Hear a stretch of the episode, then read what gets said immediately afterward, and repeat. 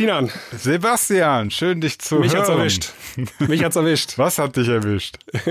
ähm, ich bin erkältet äh, ein bisschen, das hört man vielleicht auch an meiner Stimme. Oh oh. ähm, ich hoffe, es ist kein Corona und äh, ja. Aber ich habe gehört, Erkältungssymptome sind ja erstmal ein gutes Zeichen.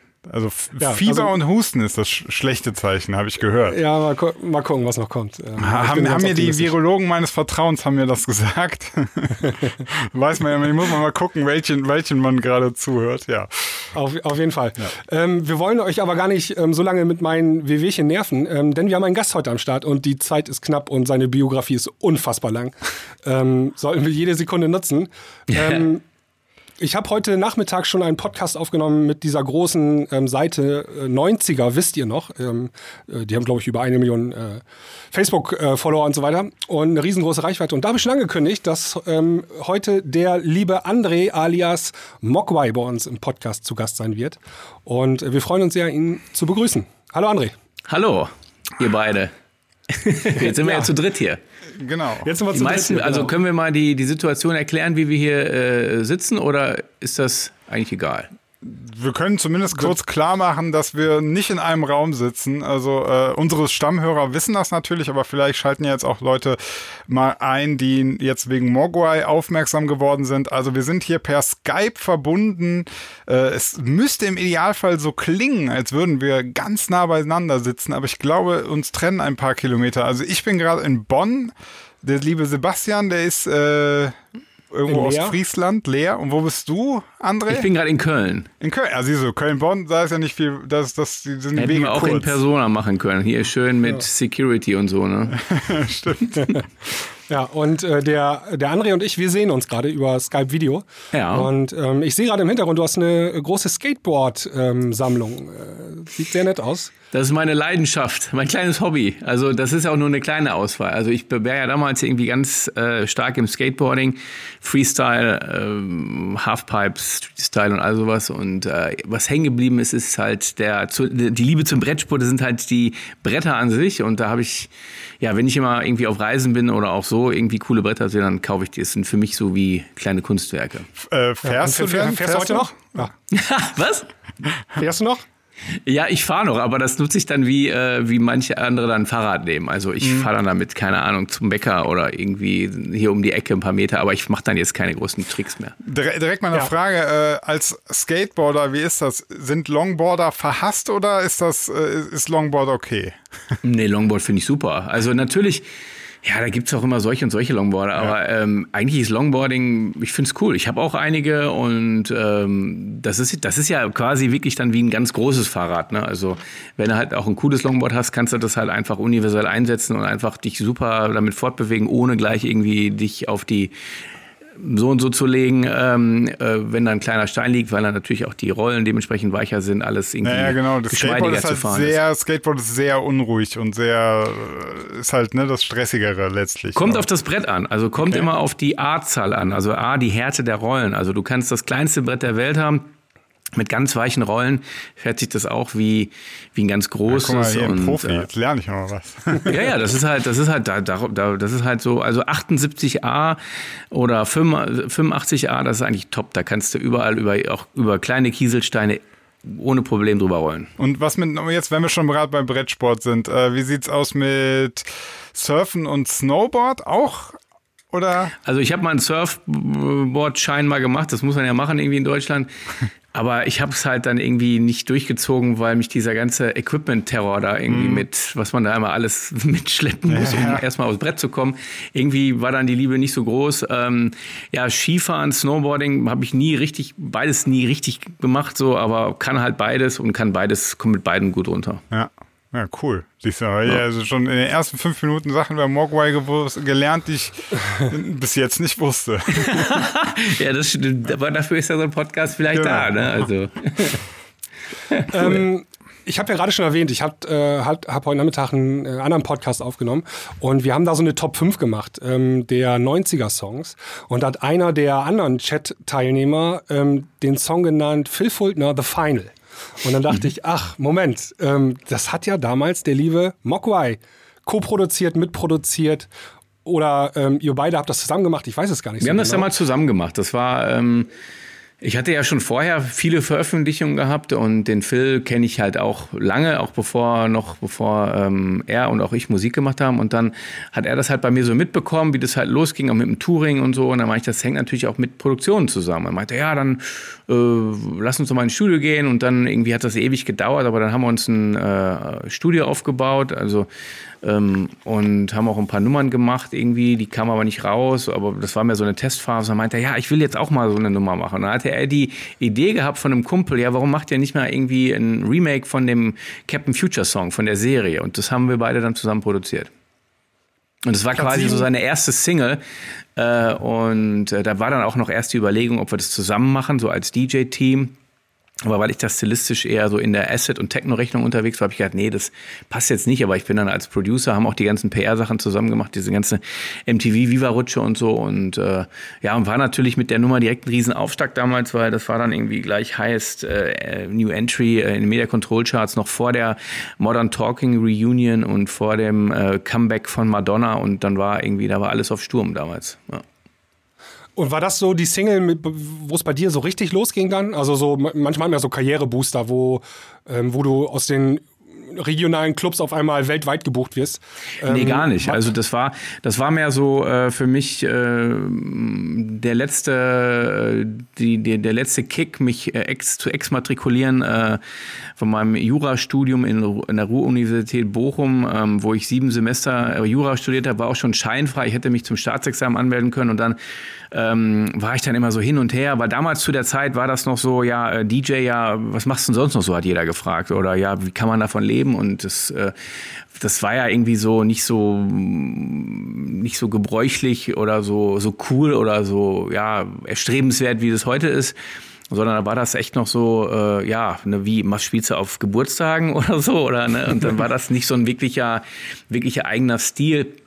Naja, und deshalb ähm, war das so ein, so ein, so ein finaler, finaler Stoß. Auch mein Anwalt, der hat zu mir dann gesagt, ähm, ein bekannter Musikanwalt aus Köln, der sagte, also wenn du jetzt noch weiter studierst, dann bist du selber schuld. Und dann habe ich halt auch aufgehört. Und dann mein erster großer ähm, so Achtungserfolg war natürlich als Producer die Captain Future, aber so meine eigene Nummer war die Beatbox äh, Dial M for Mogwai, die halt dann auch damals als äh, instrumentaler Drum-Track äh, sogar Top 40 in Deutschland gegangen ist. Der war da zehn Wochen Top 40.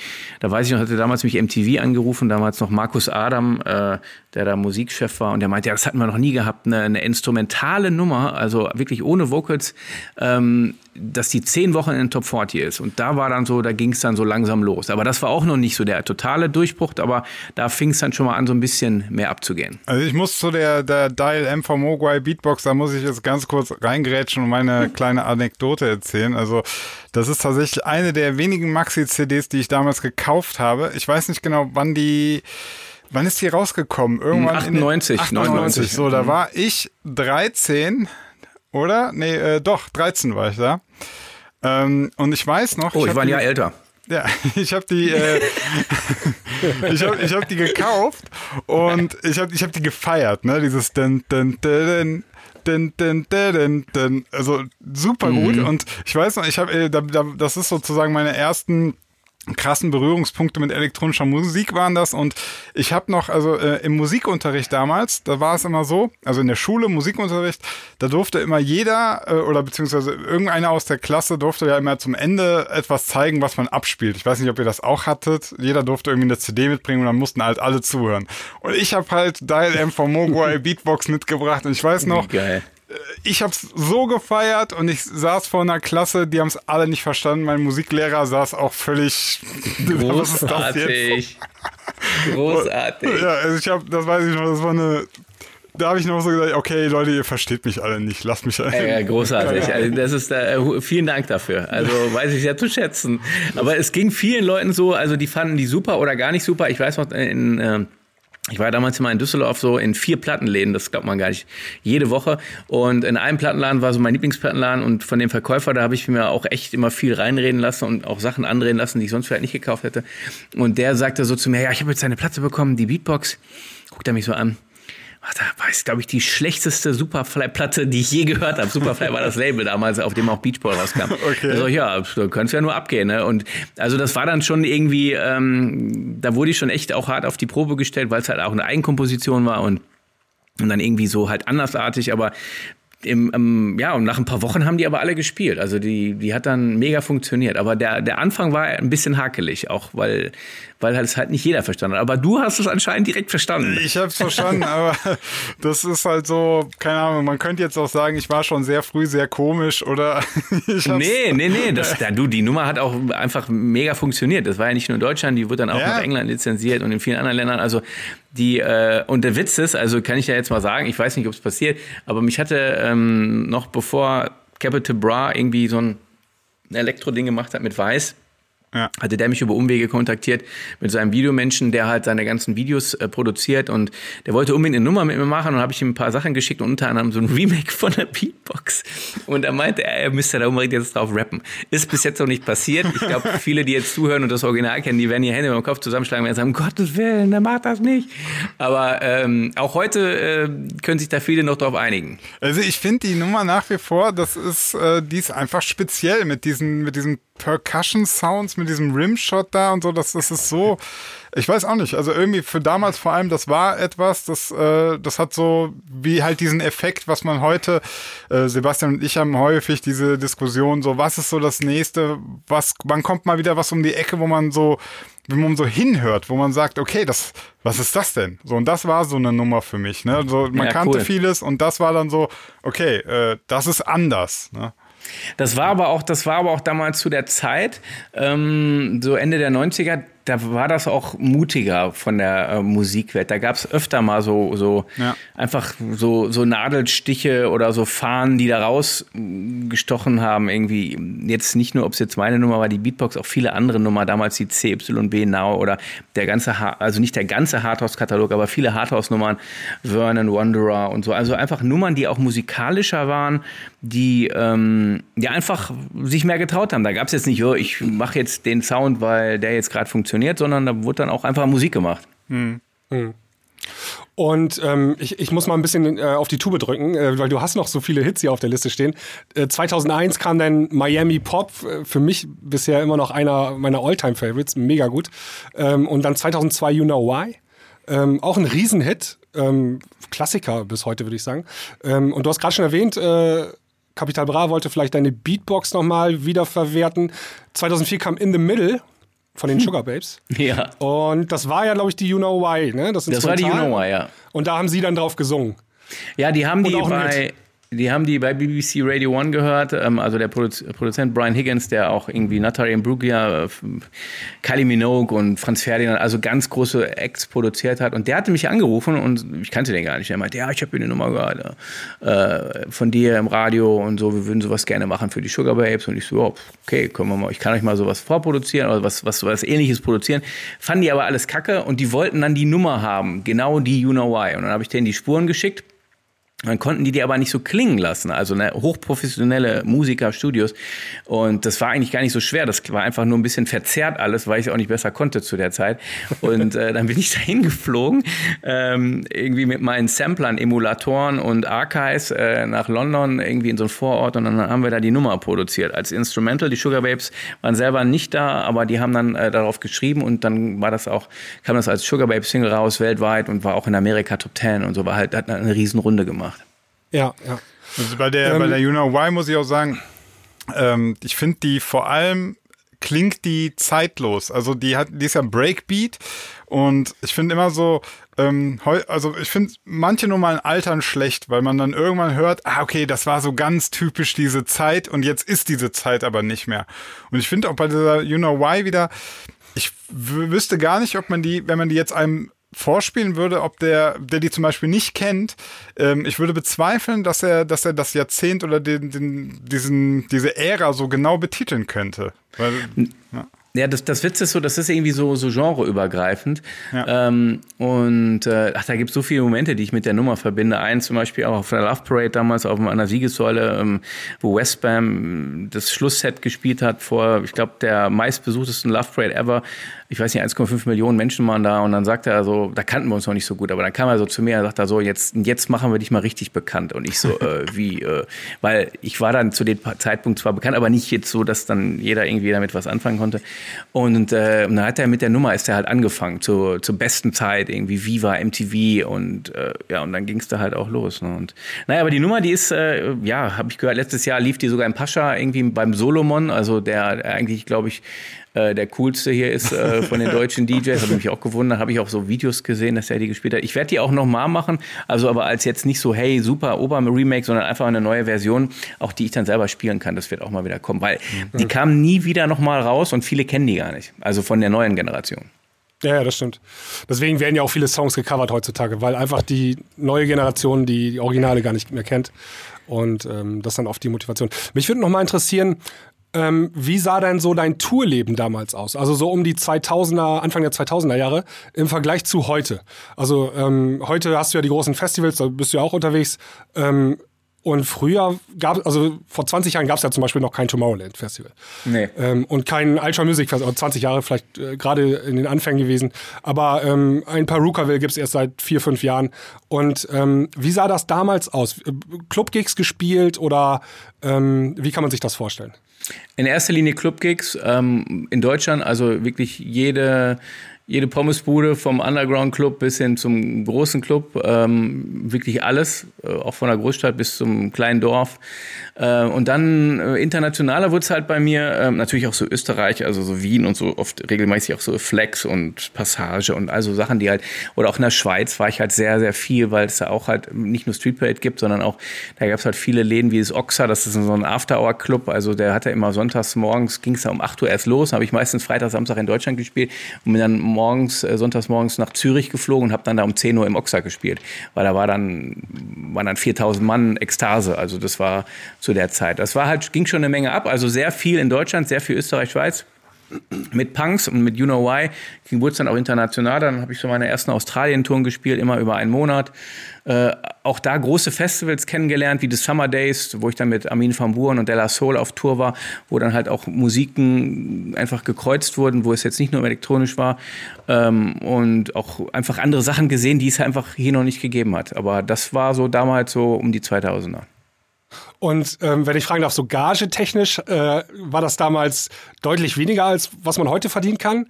Ähm, also ich stelle mir das immer so vor, vor 20 Jahren war das noch nicht so ultra professionell, das ganze ähm, DJ-Business. Und heutzutage ähm, ist das viel durchchoreografierter. Jeder äh, der schon, also jeder, der 6000 Facebook-Follower hat, hat schon gefühlt einen Manager und ähm, die sind alle ganz anders unterwegs, die Jungs. Und äh, dementsprechend mhm. haben sich auch die Gagen natürlich entwickelt. Und ähm, im Vergleich also, zu damals. Ja, Entschuldigung. Nee, ähm, erzähl, also im Vergleich zu damals, wie hat sich das verändert so? Auch äh, vom Business her. Also ich fand früher hat da, war da einfach mehr Rock'n'Roll äh, in, in der ganzen Branche. Das war alles so ein bisschen mehr ja, einfach, da gab es auch ein Backstage, ne? Da ist irgendwie, ist ein Backstage eskaliert. Heute ist ja alles so, so so vorgefertigt, so Instagram-like, so Schablonen, genau wie die Mädels alle gleich äh, geschminkt sind und alle uniformiert sind, gab's dann, ist dann jetzt auch dieses ganze Ausgehkultur auch so uniformiert in Festivals oder ja, dann ist Sommer, dann müssen wir alle nach Ibiza und wir müssen dann auch ins Pascha, egal wie teuer es ist. Das finde ich so ein bisschen so, boah, nee, also darum geht's eigentlich nicht. Es ist natürlich cool, dass es das gibt, aber das ist nicht alles. Ähm, und deshalb fand ich diesen, diesen Rock'n'Roll, Punkrock äh, von früher, äh, wo der halt das Wort jetzt nicht unbedingt Punkrock Leute, die würden sagen, hey, was macht der denn mit dem Wort Punkrock da mit elektronischer Musik? Aber das gibt es auch so eine Art Punkrock auch in der elektronischen Musik. Das ist so ein bisschen auf der Strecke geblieben. Das heißt, dieses ganze, das ist mir alles zu glatt geworden. Und äh, natürlich kann man dann auch verstehen, dass dann halt einige äh, durchdrehen, äh, wo ich aber finde, wenn es halt so äh, Jungs sind, wie, die ich auch alle sehr gut kenne, Steve Aoki, Dimitri Vegas, Like Mike, äh, Fatboy Slim, äh, Mobis und so weiter, das sind dann halt alles so, so Weltstars geworden. Da finde ich das okay. Also wenn die auf einem Festival so, so viel Kohle kriegen wie halt eine große Rockband. Aber ähm, das gab es damals nicht. Aber man muss dann auch sagen, da gab es dann auch nicht so Festivals, wo 60, 70.000 Leute hingingen. Ähm, die, wo auch viele dahin gehen, weil dann halt solche Acts dort spielen. Und deshalb finde ich das gerechtfertigt bei manchen, wenn die so eine hohe Gage bekommen. Manche, die meinen, die müssen eine hohe Gage bekommen, um sich damit ähm, besser zu stellen oder wichtiger rüberzukommen. Ähm, das finde ich aber Quatsch. Hm. Okay. ähm, ich habe hier noch stehen, hast du vielleicht irgendwie einen besonderen Moment in deiner in deinem Tourleben, äh, an den du dich gerne erinnerst? Äh, also auf der Bühne jetzt konkret? Gibt es da irgendwie was ganz Spezielles, so einen Moment, wo du sagst, boah, den werde ich nie wieder vergessen? Ja, ich meine, weil wir ja auch jetzt in, in Deutschland sind und die deutsche Sprache sprechen, äh, darf die Love Parade, äh, muss ich die einfach erwähnen, weil das war, ich hatte dann, durfte dann auch mal äh, auf der Abschlusskundgebung spielen, in, zu diesem auserwählten Kreis wurde ich dann äh, hochgerufen und da gibt's ja nur fünf oder sechs Leute, die dann das spielen dürfen, in Berlin auch noch. Äh, und das war dann äh, vor 750.000 Leuten auf der Siegessäule mit Blick aufs Brandenburger Tor. Es war stürmisch. Ähm, ich habe noch Vinyl zu dem Zeitpunkt gespielt und da war das auch so, da hatten sie noch eine Plane übers Desk gezogen, äh, dass halt nicht die Platten wegfliegen äh, oder die Nadel über die Platte rutscht und so.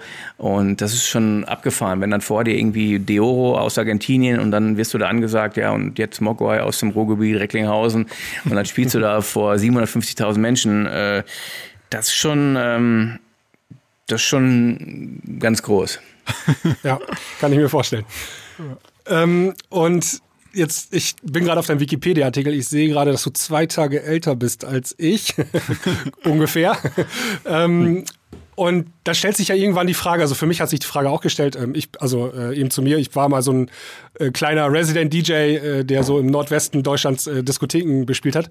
Ähm, irgendwann stellst du dich, stellst du dir die Frage, auch vor allem wenn du Family hast, wie lange mache ich das noch? Also wie lange ähm, möchte ich hier noch auf der Bühne stehen und ähm, für die Kids da unten die Show machen? Hast du dir auch schon solche Gedanken gemacht? Was kommt ähm, nach, danach? Was mhm. mache ich noch und ähm, wie also lange kann ich, ich das noch machen? Ich mache ja momentan auch wirklich Corona-bedingt, äh, auch wenn ich das Wort nicht mag, aber so heißt es ja nun mal, ähm, äh, bin ich da halt, äh, habe mich da weit, weitestgehend auch endlich so aufgestellt, wie ich es immer schon mal machen wollte. Das heißt, äh, ich mache wieder meine Able Punks.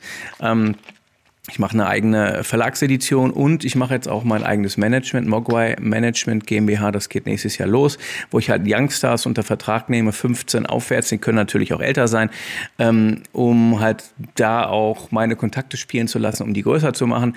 Ähm, weil ich das sonst so verschenkt finde, wenn ich das nur für mich nutze und, und das, weil, weil es macht mir Spaß, Sachen zu lenken. Ob die von mir sind oder von anderen, das liegt mir einfach und das kann ich und dann, ich höre auch, ob etwas gut ist und wenn es mir gut gefällt, dann finden es meistens auch hunderttausend andere gut. Ähm, das wird passieren, aber dieses Touring, das heißt jetzt nicht, dass ich da nicht mehr, nicht mehr auflegen will. Ähm, ich muss nur ähm, nicht immer 120 Shows im Jahr spielen oder mhm. am Wochenende irgendwie, keine Ahnung, Miami, Edmonton und dann nochmal irgendwie runterfliegen nach Vegas. Also habe ich ja alles gemacht, auch über Jahre. Das heißt jetzt nicht, dass ich ruhiger treten werde. Aber ähm, das also verlagert also sich eher in andere Bereiche. Mit, mit, aber ähm, ähm, wie gesagt, also gerade so musikalisch ähm, war ich noch nie so hungrig und so krass aufgestellt wie jetzt. Alleine ähm, bis 2, September 2021 habe ich bis jetzt 19 Single-Release geplant. Und die okay. sind jetzt nicht irgendwie, die müssen produziert werden, die sind schon alle fertig.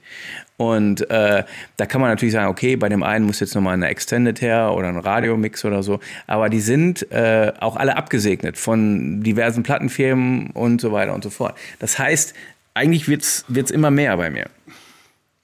Okay, äh, okay. Thema Stich, Stichwort Produktion. Ich würde gerne mal so ein bisschen auf die ähm, Geschichte von der Mammut. Die ist ja zusammen mit, äh, zumindest stehen sie mit drauf, Dimitri Vegas und Like Mike. Äh, wenn man bei ähm, Spotify guckt, da sind ja viele Leute involviert. Ähm, mich würde einfach mal interessieren, als dann letztlich alle Beteiligten die Nummer fertig hatten. Und dann kommt ja so der Zeitpunkt und dann sagt dann, okay, das, das könnte jetzt was sein, man weiß es aber noch nicht. und dann stellt man es raus. Wann ist so der Zeitpunkt, wann habt ihr gemerkt, okay, das Ding ist echt groß? Weil ich finde, für mich, die Mammut ist so eine ganz krasse, also ich verbinde das mit Tomorrowland Aftermovie, glaube ich. Äh, es, ist, es, war, es gab irgendwie kein Video mehr, wo dieses, dieser Song nicht vorkam.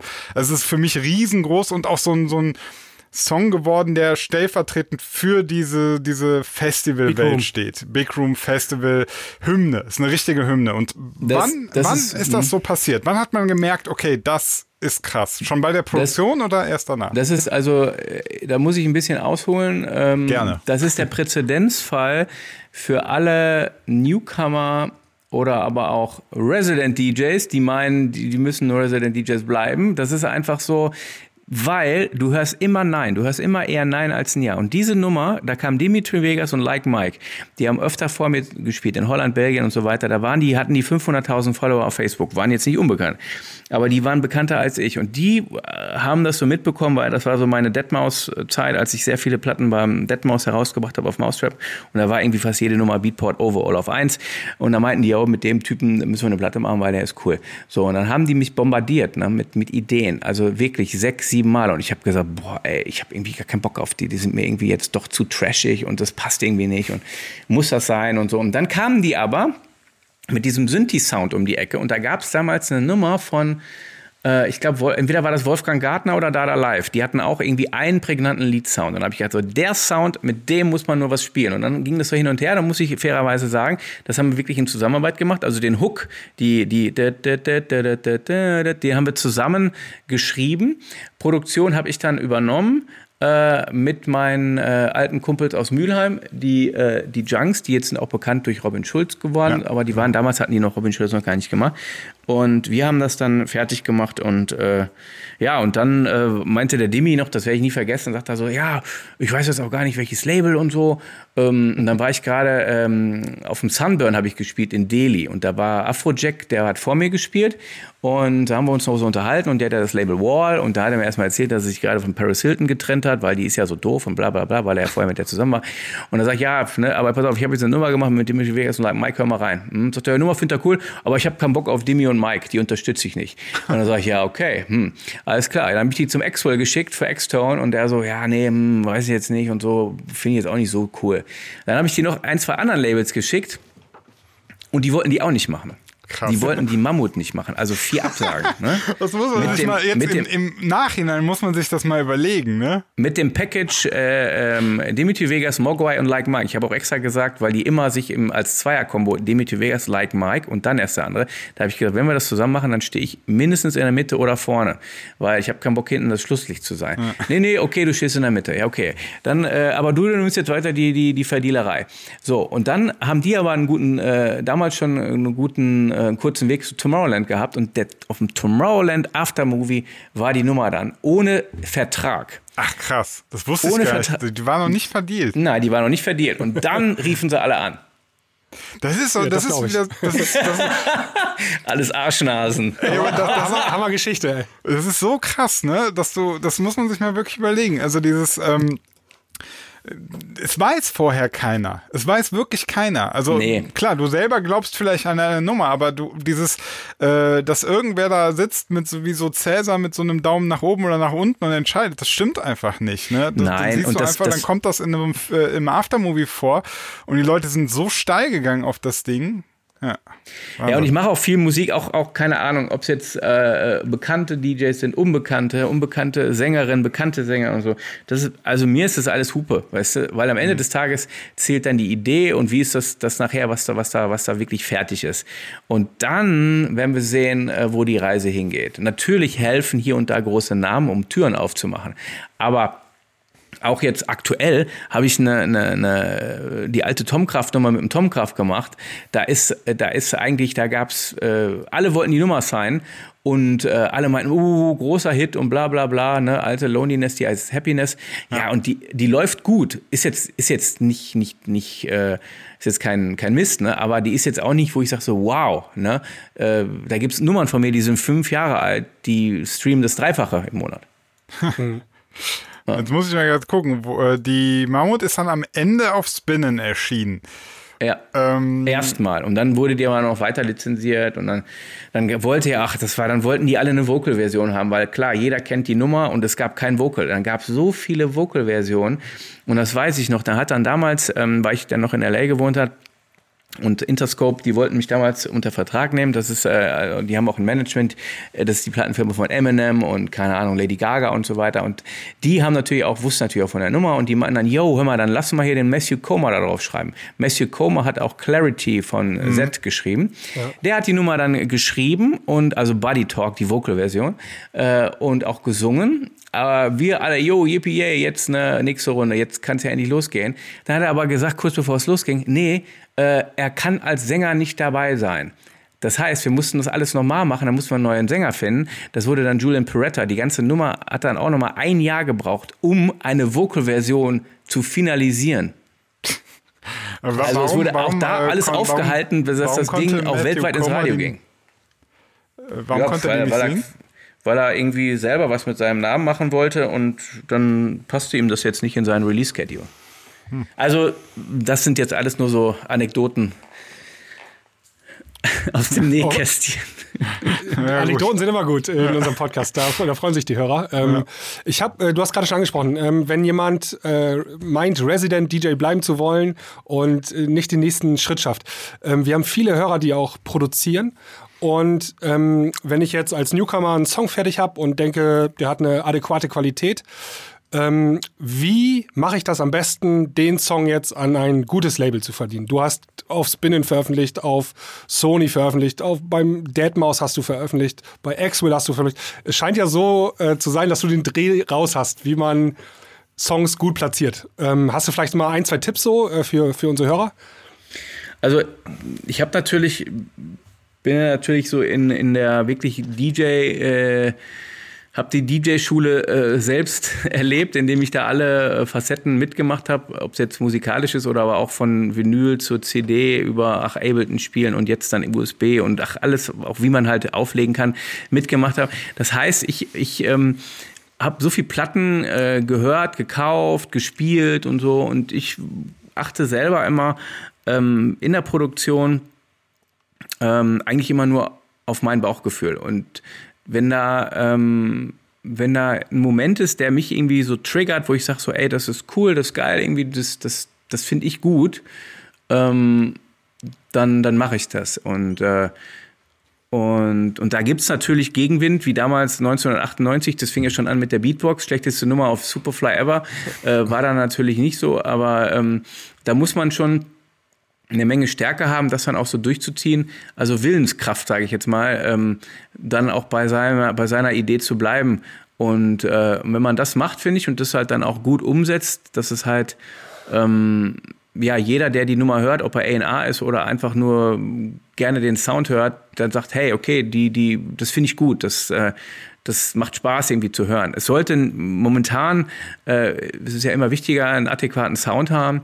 Das muss jetzt nicht irgendwie die, die Klangforschung hoch 10 sein und das mega ober Sounddesign, aber es sollte natürlich schon äh, mit gängigen Nummern mithalten und dass die Idee, die wirklich die Idee sein soll, äh, im Vordergrund steht und, und dann auch so rauskommt. Und wenn es nur ein, ein Drum-Track ist, der, der so, aber auch dann so konsequent von vorne bis hinten Drum-Track sein soll und sein muss, wie, wie, wie er dann auch ähm, das Konzept hat. Also das nur mal so ganz grob angerissen. Und, äh, und dann mit den Labels, ich verstehe das ich bin ja auch viel so in so, so, Jury, so Jurys oder was heißt das? Oder Mehrzahl von Jury, ihr wisst schon, auf jeden Fall. bei, bei Spinning zum Beispiel letztens noch irgendwie mit dem Biggest Demo Drop, da gibt es dann halt 15 äh, Leute, die da drin sind, von Superstar-DJs bis in ARs und so und die beurteilen Sound und Musik von, von externen, die halt ihre Nummern da hinschicken und da, das ist halt Wahnsinn, wenn ihr mitbekommt, was da los ist, was da ein, was da ein Drive ist, weil halt jeder irgendwie auch meint, der kann halt produzieren und kann er dann ja auch auch für sich. Aber dann muss man natürlich gucken, okay, was ist dann wirklich gut und was ist schlecht und so weiter. Und weil die, das ist ja auch jetzt nicht nur Deutschland, sondern es ist halt die Welt. Ne? Also mhm. das ist halt echt Weltmusik geworden. Das, der Sound läuft in, in Nordamerika, Südamerika, genauso wie in Asien, inklusive Indien und so weiter, auf der ganzen Welt. Und natürlich gibt es dann auch nur diese Keyplayer-Labels und da will ich jetzt nochmal drauf kommen, lange Rede, kurzer Sinn. Da ist natürlich immer ein direkter Draht immer besser. Das heißt, ähm, nicht jeder da draußen kann jetzt einen direkten Draht zu den A&Rs aufbauen, aber ich würde doch immer versuchen, egal wo es ist, ob es jetzt irgendeine Label-Party ist, ob es jetzt irgendeine Messe ist oder so, ich würde immer versuchen, auch vor Ort als Person zu sein. Eine E-Mail alleine reicht nicht. Also, dass man irgendwie Leute kennenlernt, die, wenn nicht direkt dann damit zu tun, aber denen halt kennen, wo es halt hingeht, zu den Entscheidern geht, weil viel, viele Hits, ich möchte gar nicht wissen, wie viele Hits da draußen einfach nicht gehört werden, weil es einfach zu viele Angebote gibt. Die, diese, diesen Satz haben wir schon öfter in der Klangküche gesagt. Ähm weil wir einfach ganz oft, häufig auch mal festgestellt haben, dass es so Tracks gibt, die irgendwie erst ganz spät entdeckt werden, die irgendwie dann viral gehen oder auch gar nicht passieren aufgrund, aufgrund irgendeines Zufalls. Und ähm, ja, wir haben ja einfach mal, man weiß es natürlich nicht, aber es werden wahrscheinlich Millionen Songs da draußen auf der Welt existieren, die das Zeug dazu gehabt hätten, ein Hit zu werden, aber nicht entdeckt werden. Ne? Definitiv. Äh, ja. 110 1000 Prozent. Ja. Ja, Timing also, ist eine gute, gute, gute, wichtige Sache auch, glaube ich. Ja. Ein Hit braucht immer ein gutes Timing auch. Ja, und dann aber auch, weiß es sich nicht entmutigen lassen. Ich verstehe das. Also, dass, dass halt da äh, so ein Run ist auf diese ganzen Armadas und Spanins und so weiter. Aber die sind auch nicht alle. Ne? Also, das ist jetzt nicht die Welt. Also, es sind zwei Labels. Ne? Also, es gibt auch kleinere Labels, womit man ähm, schon mal Fahrt aufnehmen kann und auch von sich reden machen kann und einfach, ähm, ja, dass Leute da auf einen aufmerksam werden. Und wie stehst du zu Collabs so? Ähm, also wenn sich äh, Newcomer zusammenschließen, um Kräfte zu bündeln. Ähm, Hammer. Ja, ne? Empfehlenswert. Ja, ich habe jetzt zum Beispiel irgendwie noch, witzigerweise, ich habe noch nie von Spinnin eine Nummer angeboten bekommen, irgendwie, weil ich ja immer die Asset produziert habe, äh, weiß nicht, vor fünf, sechs Jahren. Und dann kam die jetzt nochmal raus in einem Benny Benassi Remix mit Kryder. Und da haben die jetzt so eine Asset-Line bekommen und meinen, ja, das produzier du die doch mal und hast da Bock drauf und so. Das sind absolute No-Names. No äh, und mit denen mache ich jetzt eine Collab. Also Mogwai und Future Kings und dann noch ein Name. Äh, ich weiß noch nicht mehr, mehr den Namen. Also den Artist-Namen. Ich weiß nur seinen richtigen Namen. Weil mir das aber auch egal ist. Also ich entscheide immer nur, okay, ist, es geil oder ist nicht geil? Ja. ja. Das, das merkt man, sieht man auch an deiner Diskografie. Also du ähm, machst kommerzielle Nummern, wie deine aktuelle Happiness zum Beispiel. Aber hm. dann machst du auch mit Kai Tressett eine DT64, ich glaube, bevor ich das falsch sage, ja. die, glaube ich, so? Ja. ja, ähm, die, die, natürlich fernab von kommerziellen Pfaden ist. Ähm, also du sagst auch so ein bisschen, mir egal, Hauptsache der Song ist geil, dann mache ich den. Ja, also ich meine, für äh, alleine, jetzt sag ich mal, aus wirtschaftlichen Gründen und fürs Touring-Business ist das eine, mh, mm, ich will nicht sagen eine Ohrfeige, aber ist es schon für den Booker, der den Job machen muss und dem Promoter in Argentinien oder in, weiß ich nicht, Indonesien erklären muss, ja, der Mogwai, der steht jetzt nicht für die DT64, der macht mehr so eine Nummer wie eine Asset oder so, weißt du, weil ich halt so viel produziere und so viele verschiedene Sachen, die aber irgendwie alle andersartig sind, aber trotzdem alle zusammenpassen, für mich zumindest. Ähm, das ist natürlich schon schwierig, aber ich will mich da nicht ausbremsen lassen, weil viele haben immer gesagt, ja, du musst jetzt nur für Trance stehen, du musst jetzt nur für Techno stehen oder nur für House. Ja, finde ich alles geil, aber finde ich zu langweilig, möchte ich nicht. Ich will nicht nur eine Sache machen. Und da habe ich mir dann so das so, so freigeschaufelt und, und ja, und jetzt mittlerweile wollen das irgendwie alle so machen. Das heißt jetzt nicht, weil ich jetzt irgendwie der, der, der, den heiligen Gral habe, aber weil es halt auch befreiend ist, äh, so zu arbeiten, weil man ähm, ja, weil es einfach mehr Spaß macht. Du spielst einfach lockerer auf. So wie wenn er jetzt irgendwie, keine Ahnung, wenn ein guter Fußballspieler gut Fußball spielt, dann macht er sich nicht ein Birne, wie mache ich nochmal die Flanke, sondern der schießt sie dann einfach. Ne? Und so mache ich das auch. Und wenn ich eine Sache gut finde, dann sage ich erstmal, mache ich geil. Außer es ist total fernab. Das kommt auch mal vor, äh, aber eher selten ähm, weil ich dann doch irgendwie dann wieder so verliebt bin in die, in die Idee und dann denke ich mir, nee, jetzt muss ich da auch rein. Also wäre ja doof irgendwie, dann verarsche ich mich ja selber, dann jetzt auf einmal da rauszugehen. Ähm, aber also wenn es halt ganz fernab ist von dem, was, was äh, mit mir zu tun hat, dann kommt es halt irgendwie unter einem anderen Namen raus. Oder gebe ich es auch gerne anderen und bin halt einfach nur in der Produktion als Writer oder Producer, aber meistens steht da mein Name drauf. Okay. Ähm, ja, Vielleicht ist noch, das ja auch ein bisschen, ja. ja. Also ich habe ein so bisschen. Entschuldigung, mach du zuerst. Erzähl.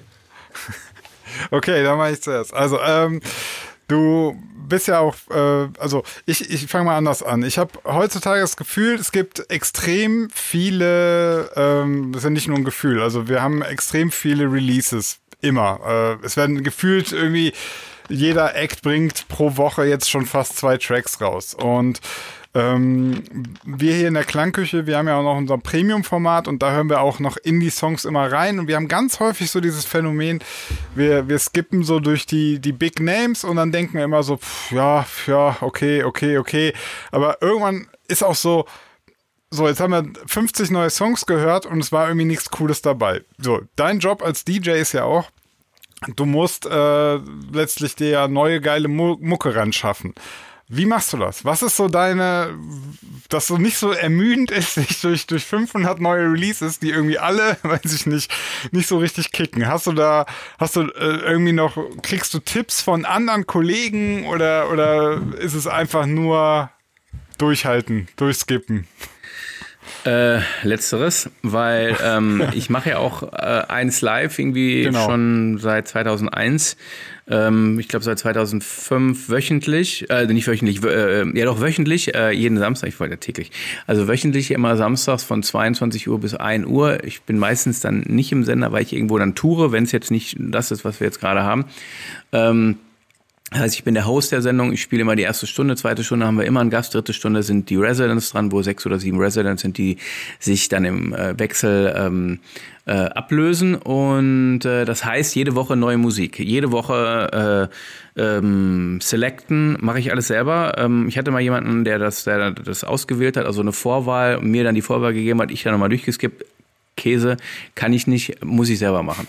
Ähm, das heißt, ich höre die ganzen äh, guten und schlechten Nummern und äh, warte dann natürlich auch genauso wie ihr immer auf so ach, so Highlights, ne? So mhm. Nummern, die mal rausbrechen, wie, keine Ahnung, Felix, Don't You Want Me früher oder pff, einfach so Nummern, die es halt früher gab. Einfach große Themen, wo du sagst so, ui, ja, ja aber jetzt ist ja, ne? jetzt ist ja die, ja Anzahl, die Anzahl an Tracks ist so groß geworden und die Release-Hürde ist geringer geworden. Wir wissen ja, alle. Und nur, und, und nur Crap, also ja, ja. fast nur Mist. Also äh, vor allem, es liegt natürlich daran und äh, da muss ich mir so, so, sozusagen so an die eigene Nase fassen. Ähm, ich weiß selbst, äh, im, im Selbstverlag sozusagen, ich bringe eine Single raus, kostet mich drei Euro, dann ist die bei Spotify, ist verfügbar. Ne?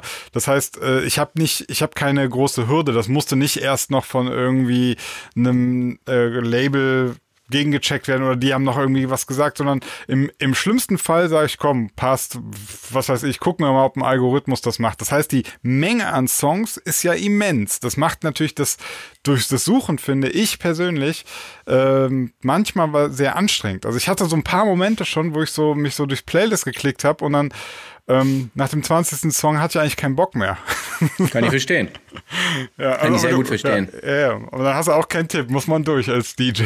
Ja, was willst du machen? Ne? Also ja, kannst ja. ja nicht irgendwie aus der Rippenstein. Also was ich dann mache, ist natürlich, wenn ich, wenn ich halt äh, coole Nummern habe, da irgendwie, dann spiele ich die auch zweimal oder dreimal, warum auch nicht, ne? Mhm. Weil du kannst ja nicht sagen, irgendwie, dass, dass jedes Woche das Rad neu erfinden muss. Und das sagt zum Beispiel auch eins live, die sagen, hey, wenn du coole Nummern hast, auch jetzt hier äh, irgendwie der, der äh, familiäre Sender, die gehören ja alle zusammen, BBC ähm, aus, aus England, die, da spielt jetzt auch ein Python, die spielen jetzt auch nicht jede Woche immer Neues, sondern manche Sachen willst du auch zwei, dreimal hören. Also, weißt du, so, die sind dann halt geil und warum kannst du die dann nicht noch im anderen Mix spielen? Das mache ich dann. Ich spiele dann einfach andere Mixer, andere Versionen.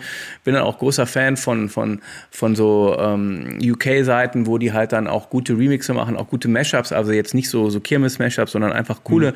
Mashups, wo einfach auch coole Tracks nochmal irgendwie mit anderen Tracks irgendwie verbandelt sind ja, und dann ja. die wo passt eine Stunde zusammen. Aber ähm, ja, die großen Highlights fehlen mir oft auch. Ja.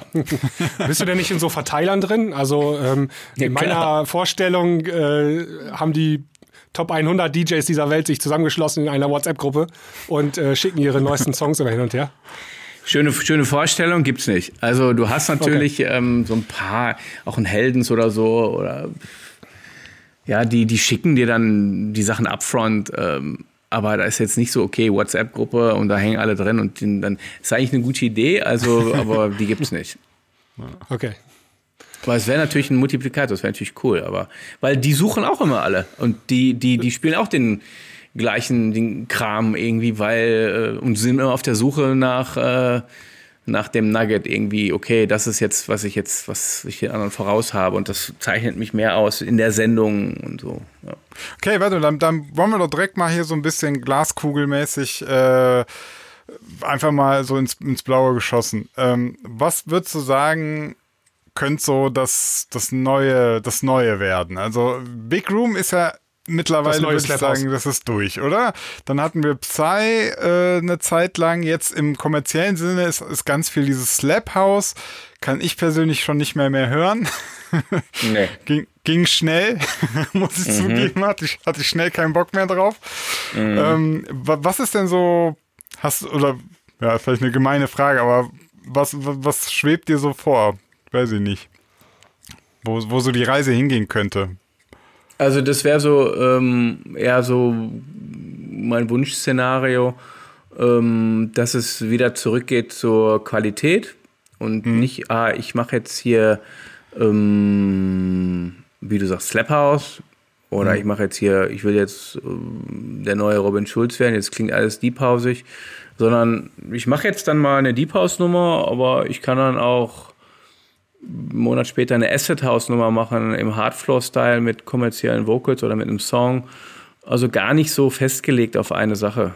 Mhm. Und ich glaube, das wird der ganzen Sache, wird der ganzen Szene, der ganzen Musikszene gut tun, als jetzt zu sagen, okay, das ist jetzt irgendwie äh, äh, so wie damals Dirty Dutch oder dann Minimal ja. und diese ganzen weiß ich nicht, Dubstep war, war natürlich nochmal was anderes, weil das wirklich so echt, das war echt Punkrock auf elektronisch. Ja.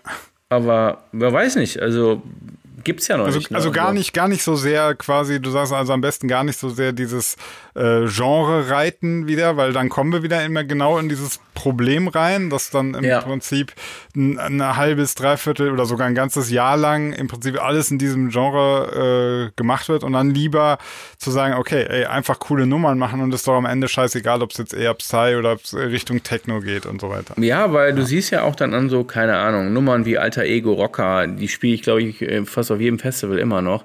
Und da gibt es Kids dabei, die sind 18, äh, die kennen das Original gar nicht. Darum geht es gar nicht. Aber die Nummer ist geil, weißt du? Oder ich meine, ja, du könntest ja. jetzt auch eine, eine, eine Zombie Nation spielen, jemanden vorspielen, der die noch nie vorher gehört hat und der findet die geil. Und sowas finde ich erstrebenswert. Ja. Und eine Mammut hatte damals auch für mich so einen Anspruch gehabt. Es ging nicht darum, wir machen jetzt hier so eine EDM-Nummer und alle drehen durch, sondern einfach, ey, lass uns eine geile Nummer machen, die Spaß macht.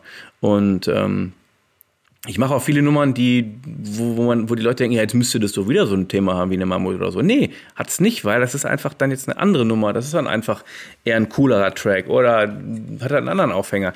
Ist aber definitiv auf, auf, auf der Art konsequent durchgezogen.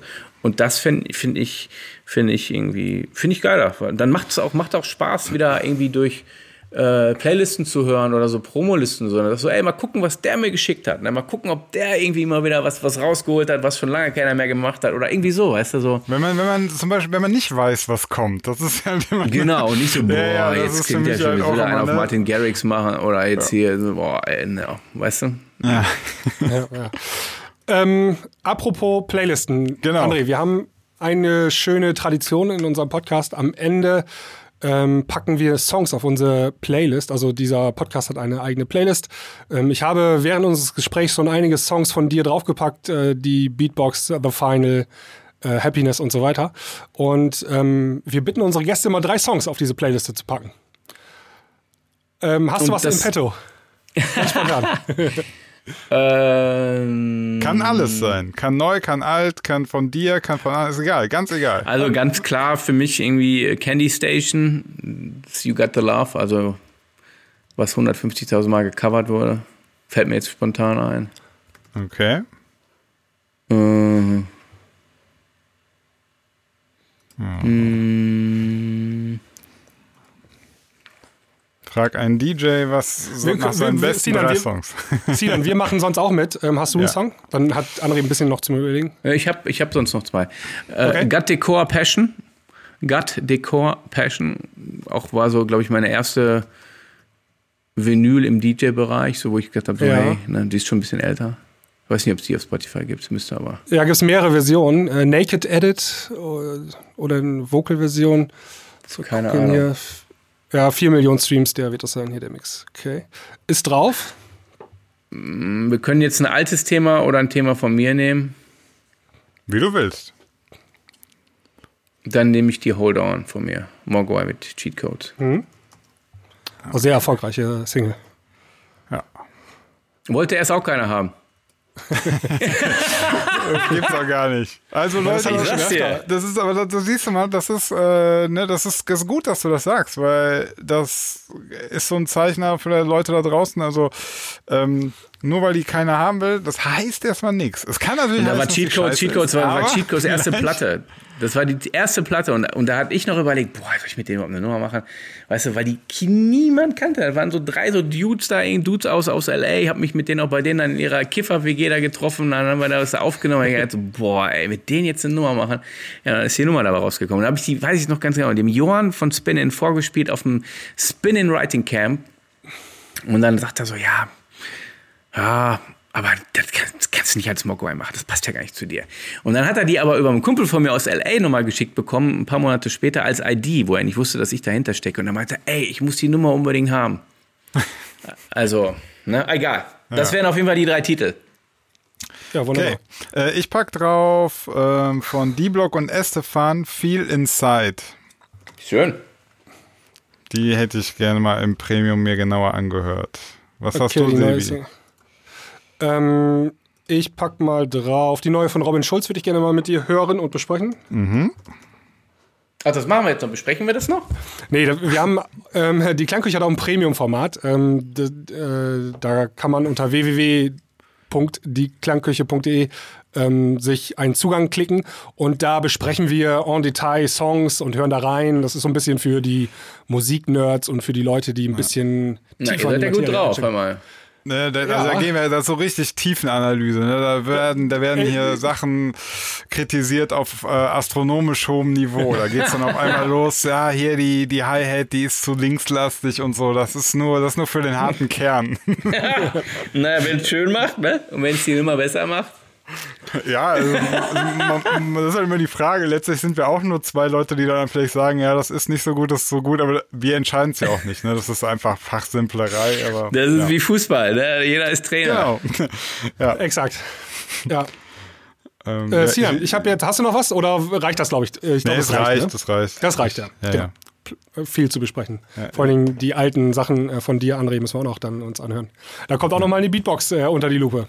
Ja, ja. Cool. Die, die, die The, ich- Rock ich nicht zu vergessen. The. Rock war ist auch unterschätzt war damals. Also das weiß ich noch. Das war, da hatte auch Cosmo, die waren ja damals so auf vor, auf, ähm, die war ja, war ja das Label und da haben die sich auch echt geärgert.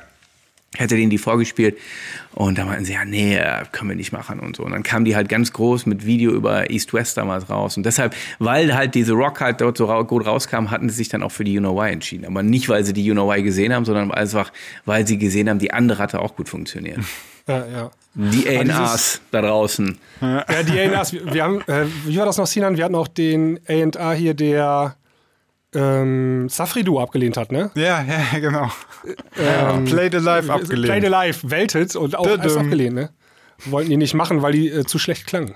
Das war der Mm. Ablehnungsgrund. Ja, ich meine, auch da äh, trotzdem, ich will ja jetzt auch nicht dann irgendwie an Pranger stellen und sagen, hat auch immer, es hat einfach was mit Stimmung zu tun. Und das ist Ja. menschlich, das ist äh, subjektiv und das kann man auch immer anders wahrnehmen. So. Ja, letztlich, die müssen Punkt. ja auch einfach eine Entscheidung treffen. Also, äh, wenn die jetzt auch einfach zu allem sagen, ja, machen wir, weil es die Möglichkeit gibt, dass es äh, was werden könnte, ist ja auch Quatsch. Also, irgendwann musst Ja, und dann auch ja, diese, nein. dann, dann ihrem äh, Oberhäuptling, wer auch immer das ist, äh, dem gegenüber das rechtfertigen. Genau. Ja. Das ist ja auch mal für ein A&R das Problem, wenn, wenn die Nummer nämlich nicht zünden, das ist ja noch viel schlimmer. Also, dann bist du auch irgendwann deinen Job wieder los. Ne? Ja, aber viele überleben es trotzdem. Weiß ich auch nicht, wie sie es machen. Wobei wir auch festgestellt haben, A&Rs wechseln aber auch gut, oder? Also das ist schon ja, so ein ja, durchlaufender Vor allem, wenn die von einer großen Firma zur nächsten wechseln und dann denke ich auch so, ja, okay, dann äh, lass mal kommen. Ja. Ja. Gut, ich würde sagen, ähm, wir sind fertig für heute. Ja. Cool Lieber. André, vielen Dank, dass du hier warst. Und, Gerne, ähm, gerne. Auch vielen Dank für das offene Gespräch. Ich glaube, ähm, man konnte viel lernen und viele ähm, interessante Insights mitnehmen. Und ähm, ja, vielleicht ähm, hören wir uns noch mal wieder hier im Podcast. Irgendwann. Sehr gerne. Hat echt Spaß gemacht. Weil Es war ein bisschen unverblümt, so ohne Schalldämpfer, aber muss ja auch nicht. Ich meine, äh, hilft ja keinem. Äh, und äh, ja. Ja. lass uns das gerne nochmal machen. Sehr gerne. Gut. In diesem Sinne, macht's gut, bye bye. Bis dann. Tschüss. Tschüssi.